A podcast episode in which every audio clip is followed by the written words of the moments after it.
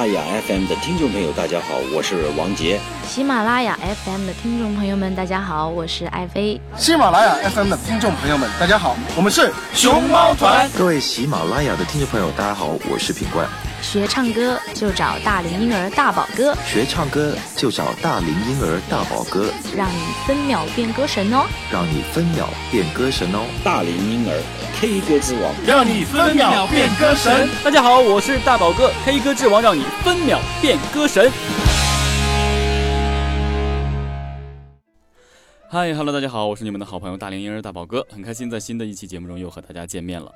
今天要和大家一起来分享学习的是一首叫做《父亲写的散文诗》的一首歌曲。这首歌曲的原唱和作曲呢都是许飞，作词是董玉芳。这首歌曲其实它应该算是一首新歌了，只是说很多人并没有在许飞演唱的时候呢过多的去了解到这首歌曲。那这首歌曲呢被这个。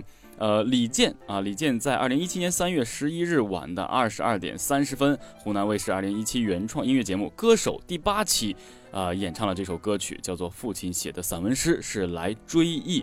啊，这个父辈的一些记忆吧，应该是这样的。所以这首歌曲呢，深深的得到了大宝哥的共鸣。因为大宝哥的父亲呢，已经离开我好久了。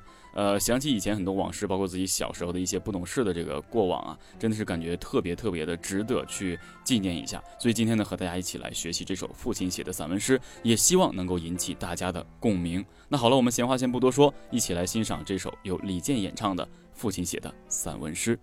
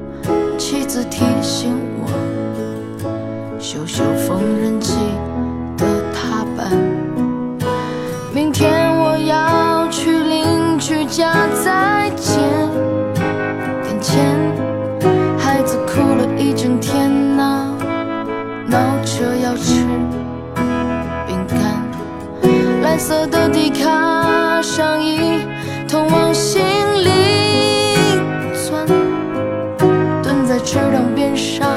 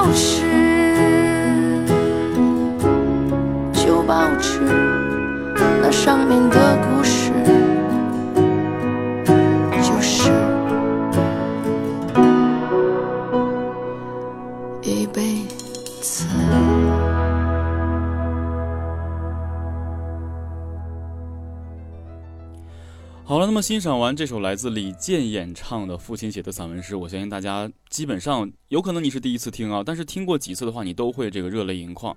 真的，这首歌曲呢，我在确定做这首歌曲之前呢，我真的是听了无数遍，并不是说这首歌曲某些位置是不容易学习，还是一定要多听几遍，而是因为这首歌曲我跟着去唱，开始听的时候就已经把我听的已经就哭了，自己就是落泪。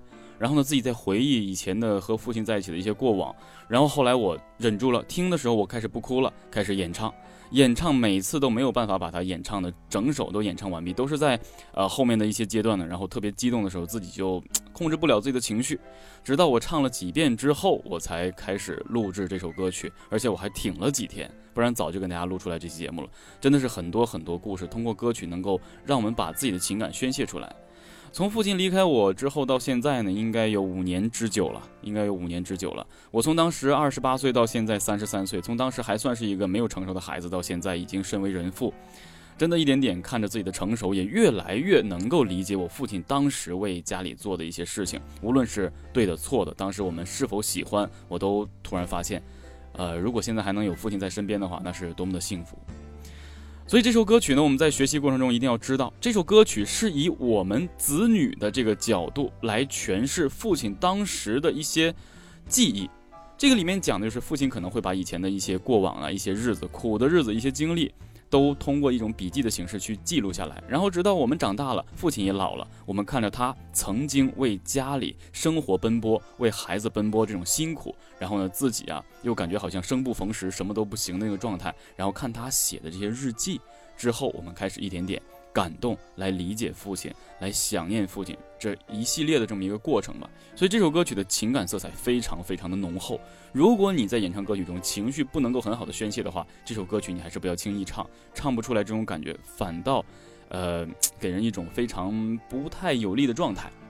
好了，那这样吧，说到这儿呢，咱们也不多说，然后我们继续通过这首歌曲的学习，来和大家一起来谈谈，并且抒发一下我们怀念父亲的一些过往。呃，另外我想跟大家说，通过这首歌曲，我希望大家听这期节目的时候，能够和父亲一起听。如果你的父亲还在的话，我希望这首歌曲能够让你们彼此的关系更加贴近。好，那接下来我们进入到这首歌曲的学习中去。好了，那接下来我们进入到这首歌曲的学习中去啊。这首歌曲首先呢，它是相对沉重的，因为它本身是一种相对呃痛苦的一个追忆，是父亲写的一个相对痛苦的一个追忆。但是我们看来呢是比较感人的，所以歌曲开始呢，它整个这个编曲呃重新打乱，然后没有许飞他演唱的那个状态，而让李健呢真正的以一个凝重的状态，然后以一个非常感恩的情怀吧，算是。然后就好像那种孩子捧着父亲的过往，然后一点点流泪啊，突然理解了父亲，是这种状态。所以整个歌曲的编排是非常非常感人的。开始也是以钢琴的伴奏的状态，而且当时伴奏比较清淡。另外呢，加上李健演唱歌曲的时候，就好像朗诵诗歌一样，所以他在气声上的运用非常非常的着重。在这里提出一点，整首歌曲第一大段。多数都是用了这个气声，包括高音位置。那么到哪里需要用真声高音的时候，我在讲解的时候会和大家一起来学习。这首歌曲因为它有时间、地点，并且包含着人物和事件，那这首歌曲无形中就形成了一个叙事散文的状态。那么也非常非常贴合着父亲的这种散文诗啊，所以跟这个歌名呢也是非常交相呼应的。那接下来我们一起来学习，主歌一定要以气声淡然的进入，开始啊。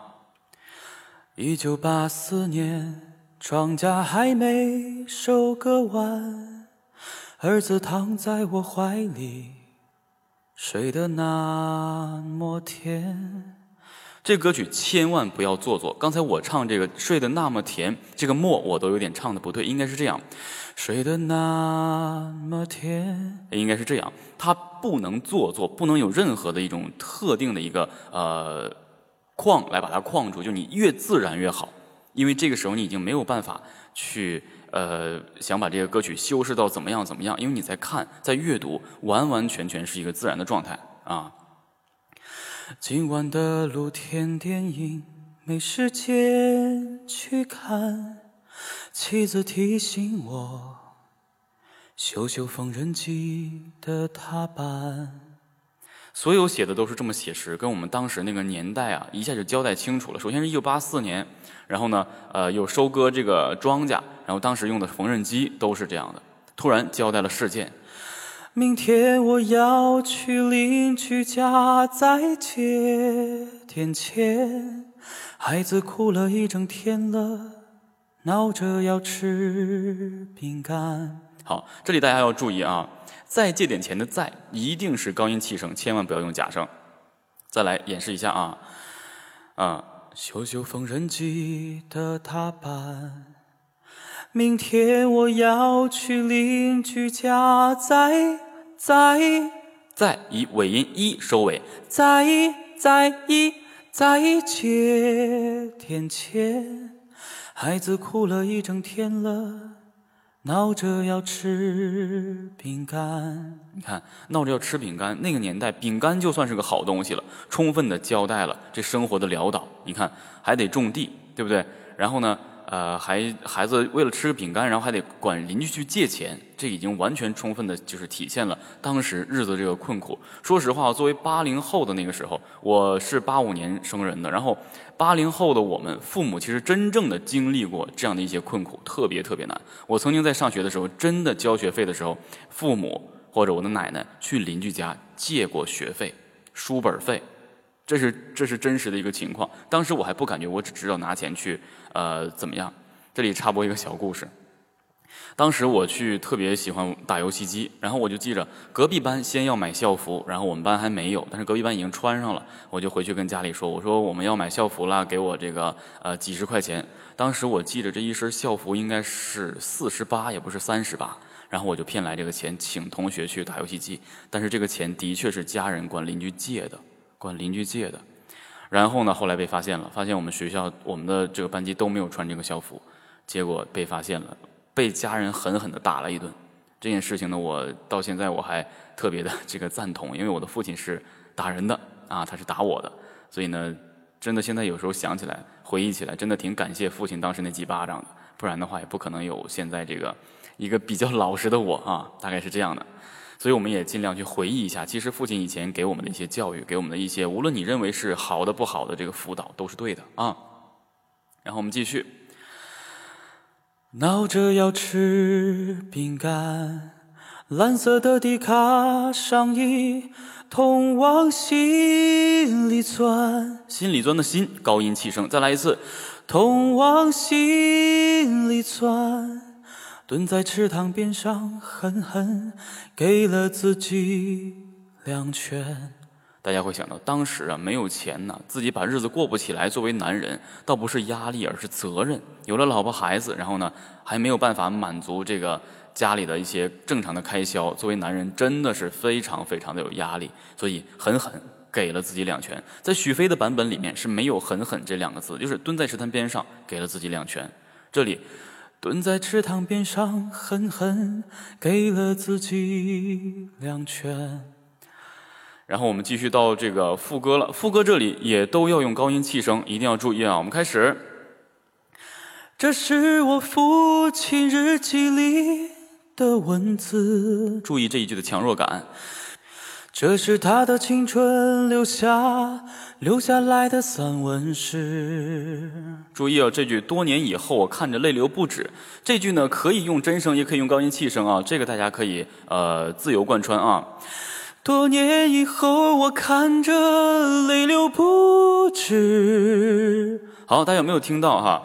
泪流不止，泪流走一个真声。不走一个假声，前面多年以后我看着，然后呢都是走这高音气声，也就是说这一句包含高音气声、真声与假声。继续，多年以后我看着泪流不止，我的父亲已经老得像一个影子。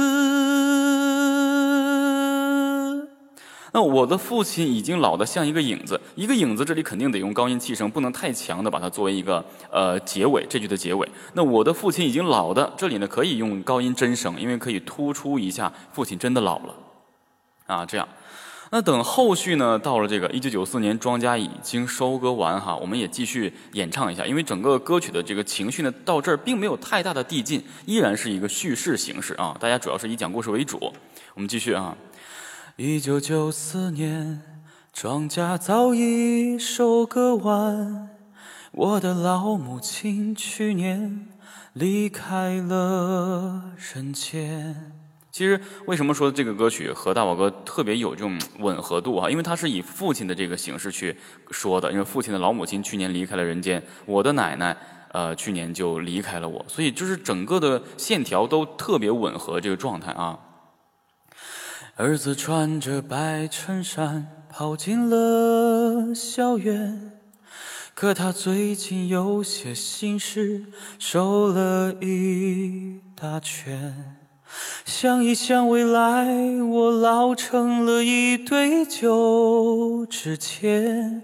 堆一堆的堆依然是高音气声，千万不能用假声啊。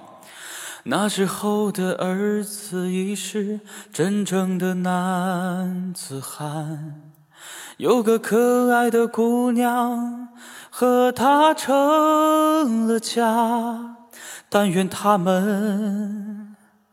不要活得如此艰难。情绪从这里开始晋升，因为整个已经到下一辈人了。父亲穷过苦过，非常非常不希望家人像他过的，就是孩子这一辈儿还像他过的这么艰难。所以情绪从这里开始递进。但愿他们不要活得如此艰难。接下来接，呃，副歌这个位置，大家就可以用真声，呃，可以尽量。保留一部分的这个力度去用真声来演唱了，因为为什么后面还有声调，声调之后才是可以全情投入的去用真声去演唱啊。我们开始，这是我父亲日记里的文字。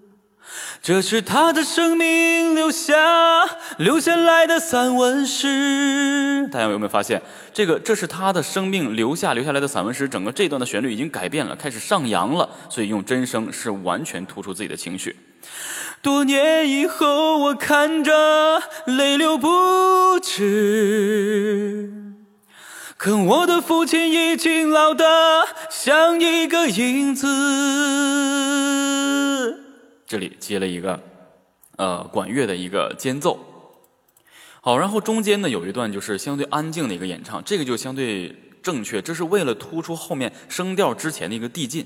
因为呢，整个歌曲伴奏已经完全降低，只留下单纯的乐器，让你去演唱这一小部分的时候呢，和下面升调之后乐器全都起来之后去推你的情绪，这会形成一个很大的反差。所以一般升调之前这样做是非常非常科学的，因为后期这个位置啊。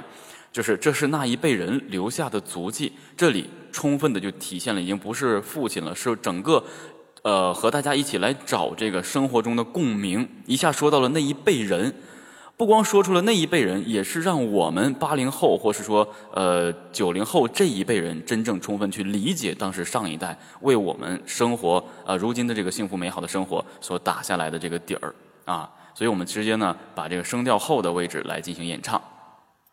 注意，情感饱满，真声。这是那一辈人留下的足迹，几场风雨后就要抹去了痕迹。这片土地曾让我泪流不止，它埋葬了多少人心酸的往事。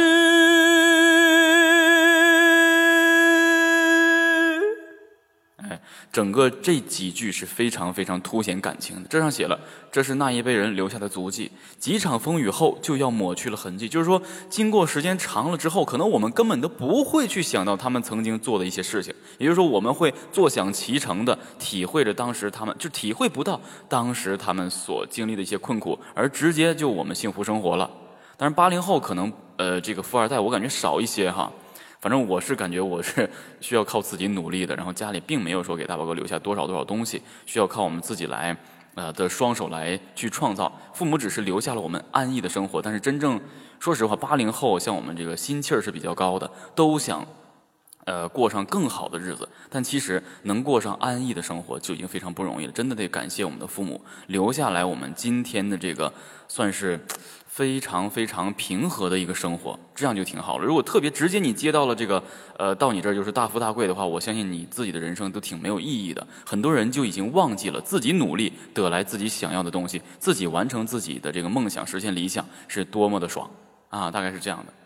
所以继续，这歌词是：这片土地曾让我泪流不止，他埋葬了多少人心酸的往事。这个其实就已经完全从他自己设身处地去想了，就是我自己现在已经成为了父亲，然后一点点呃去体会当时那个年代，哎，大概就是这样。所以整个歌曲啊，让我产生了特别特别多的共鸣。所以呢，我也特别认真的把这个歌曲呢，把它完整的和大家一起来分享一遍，也希望大家能够透过这期节目呢，学会这首歌曲，然后也明白这首歌曲里面讲的一些道理。好了，那么上面就是有关于这首父亲写的散文诗的，和大家一起来学习并且分享的演唱的一些呃细节上的内容。然后接下来我们回到节目中去。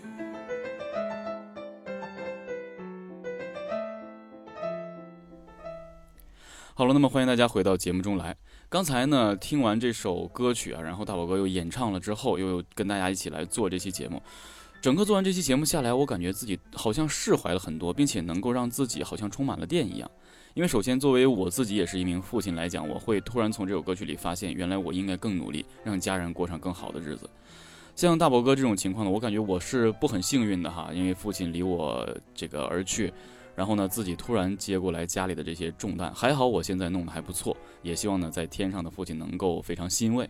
其实有很多人也是非常不幸的，可能父亲很早就离开了我们。但是呢，在呃大宝哥刚刚准备成长，和父亲在一起，能够互相了解彼此说话的时候，因为我父亲是一个比较沉默的人，刚刚能有这种好日子过上的时候，然后就离开了。因为父亲是家里的顶梁柱。任何人的家里，如果一旦父亲离开了，那无论是你的母亲还是你，都会承受着无形中的一种压力，就明显就感觉好像天都已经塌下来了。就家里甚至任何事情都原来是要靠父亲的，现在突然一下重担落到你的身上，所以真的是我特别特别想通过这期节目跟大家说哈，如果你们的父母还健在，尤其是父亲还健在的话，不要认为任不要因为任何一点误会和任何一些不理解，而和你的父母产生任何的纠纷，产生任何的一些纠葛。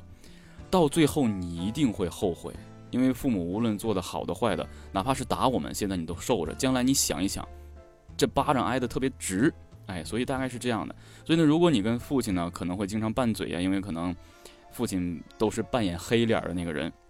最后，真正当你成为了父亲之后，你会完完全全的理解他。如果在你理解他的时候，他还在的话，你还能孝顺孝顺他。如果你理解了之后，他已经不在了，你会想到你多么的后悔。就是已经做什么事情已经无法挽回了，这就是我想和大家一起来分享的一些我的一些经历。所以透过这首歌曲呢，希望大家能够真正的理解我们父母那一辈，呃所经历过的困苦。你现在所有的吃穿住行都是来自于他们给你打下来的江山，所以呢，你要回馈他们的就是你自己的能力。他们并不求你一定要怎样，但是一定你自己要有出息，然后能够自己撑起自己的一片天，大概是这样了。啊，说完了之后呢，也挺感伤的哈，因为好久也不提起父亲这个词儿了，已经好久了。已说实话，就已经好久没有就是真正的呃，就是呃，从嘴里说出一句“爸，爸爸，爸，你上哪儿去了？爸怎么怎么样？”经常就已经忘记了这个词儿了，都有的时候。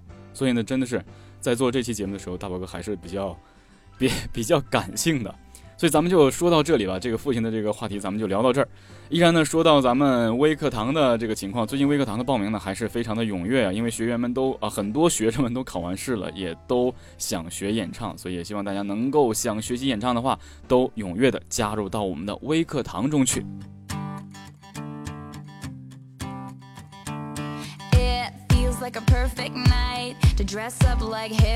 嗨，大家好，我是大宝哥，还在为不会唱歌发愁吗？是不是一张口就完全没朋友？是不是人家唱 K 你只有鼓掌的份儿？是不是你唱歌的时候大家都当你是背景音乐呢？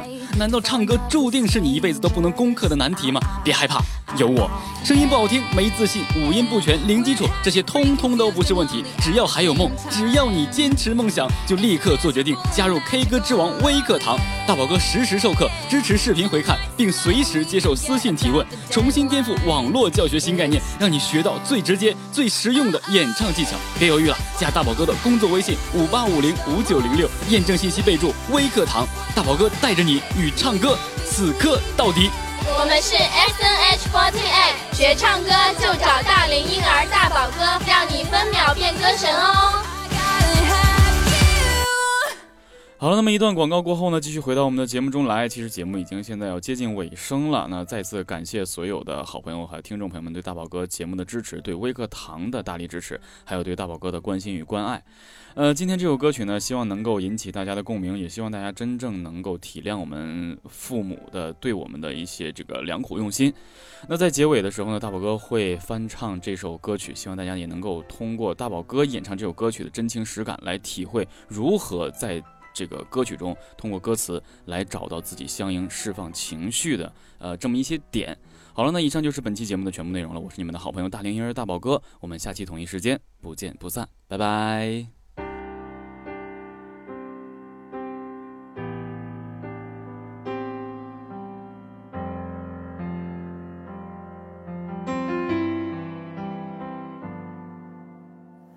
一九八四年，庄稼还没收割完，儿子躺在我怀里，睡得那么甜。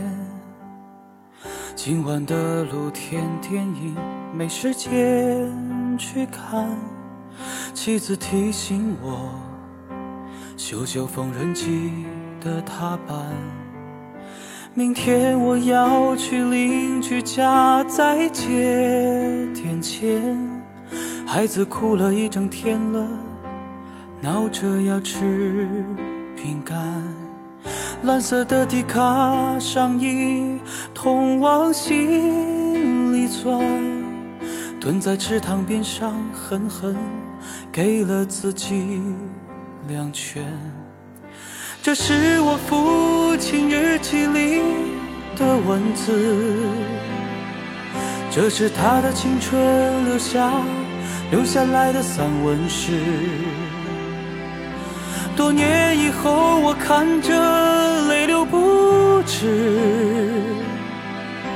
我的父亲已经老得像一个影子。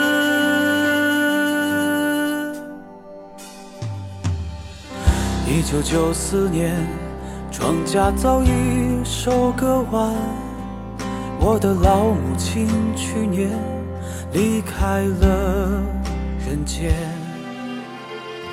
儿子穿着白衬衫跑进了校园，可他最近有些心事，瘦了一大圈。想一想未来，我老成了一堆旧纸钱。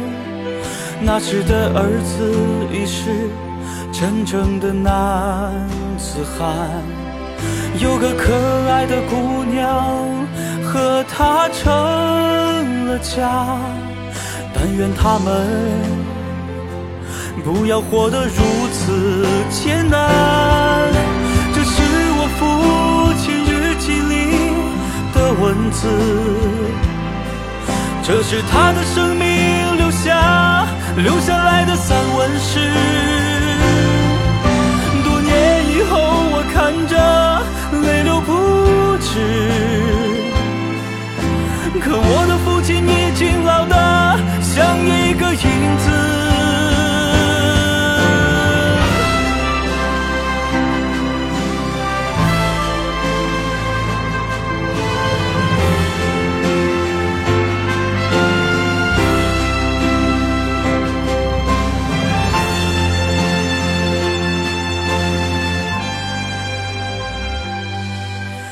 这是我父亲日记里的文字，这是他的生命留下留下来的散文诗。多年以后，我看着泪流不止。可我的父亲在风中像一张旧报纸。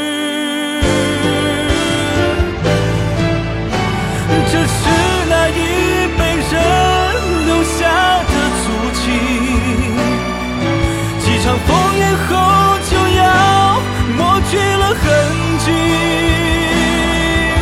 这片土地曾让我泪流不止，它埋葬了多少人？